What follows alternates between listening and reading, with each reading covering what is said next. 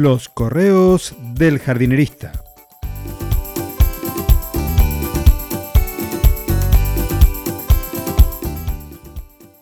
En el episodio de hoy, el mundo de Superplant.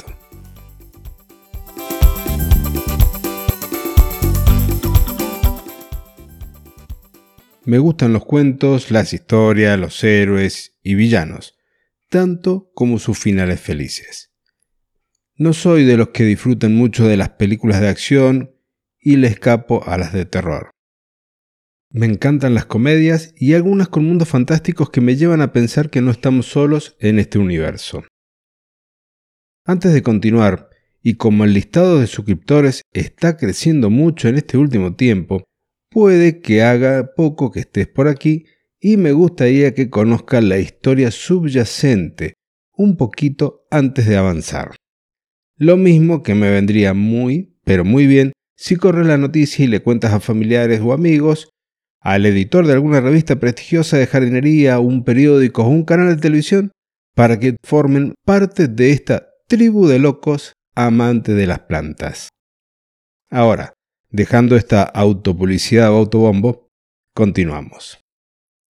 El jardinerista es un título inventado para resumir las cosas que hago a partir de las formaciones que llevé adelante a lo largo de toda mi vida.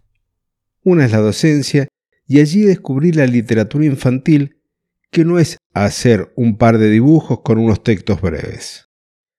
Es mucho más profundo y complejo de lo que se piensa a priori porque contribuye al desarrollo social, emocional y cognitivo de los niños. Son cuentos escritos con un lenguaje acorde a la edad del lector, por lo que si tiene 8 años, las estructuras gramaticales, las palabras y otras cosas cambiarán así lo comparo con un texto dirigido a otro con 13 años. Dicho ello, y como me gusta escribir, nacieron los correos del jardinerista, cuentos e historias con aprendizajes entre líneas.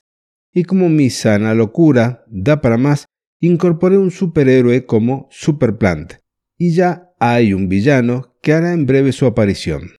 Hay más personajes, secuaces y colaboradores. El objetivo es compartir contigo lo que sé y lo que voy aprendiendo de una forma absolutamente diferente, a la vez que espero sea entretenida. Hoy es el momento de conocer el planeta o mundo en el que vive nuestro superhéroe. Se llama Jardine Mundo, y tiene como la Tierra un satélite natural dando vueltas a su alrededor, y es conocido como Lugrav. En el correo electrónico que envío podrás encontrar una imagen del planeta y su satélite, que seguramente lo vas a encontrar muy parecido a nuestro planeta. Lugrav tiene un papel fundamental en la vida de Jardine Mundo. Por la acción de su campo de atracción gravitatorio, desplaza las aguas de los océanos hacia ella logrando que los niveles sobre las costas varíen, como las mareas de nuestro planeta. Tiene, según los pueblos originarios de Mundo, otras influencias que te las contaré más adelante. Superplant viaja entre dos mundos paralelos, el suyo y el nuestro. Nos comparte su experiencia adquirida aquí y allá, en la que el cambio climático ya no es un problema porque hace tiempo que tomaron las medidas que hacían falta. Viviendo también en ese planeta y con la posibilidad de cruzarse a través de un portal, cada tanto nos visita un personaje gris, un antihéroe, un villano. Se llama Agrotox, y en unos días lo conocerás porque se abrió un portal entre los mundos y el villano se cruzó. Y no es el único del lado oscuro de la fuerza. Ahora, volviendo a nuestro plano material, la Tierra. El otro día Superplant compartió algunos aspectos de jardinería regenerativa.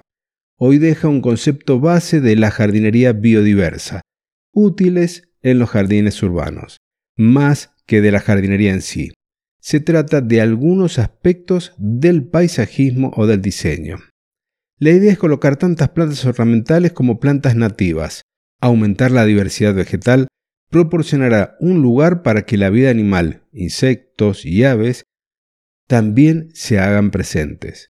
Hay especies vegetales, aunque no tengan muy buen aspecto a nuestros ojos, son el refugio de insectos benéficos, aquellos que controlarán naturalmente a los que se alimentan de las plantas de nuestro jardín.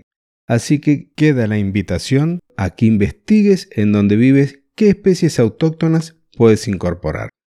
Y para finalizar, te voy a dejar una frase de un paisajista inglés que dice, el esfuerzo intrépido de la biodiversidad no es un mero acto de conservacionismo, sino que articula una aceptación del bienestar de todos los seres vivos en todas las escalas de vida.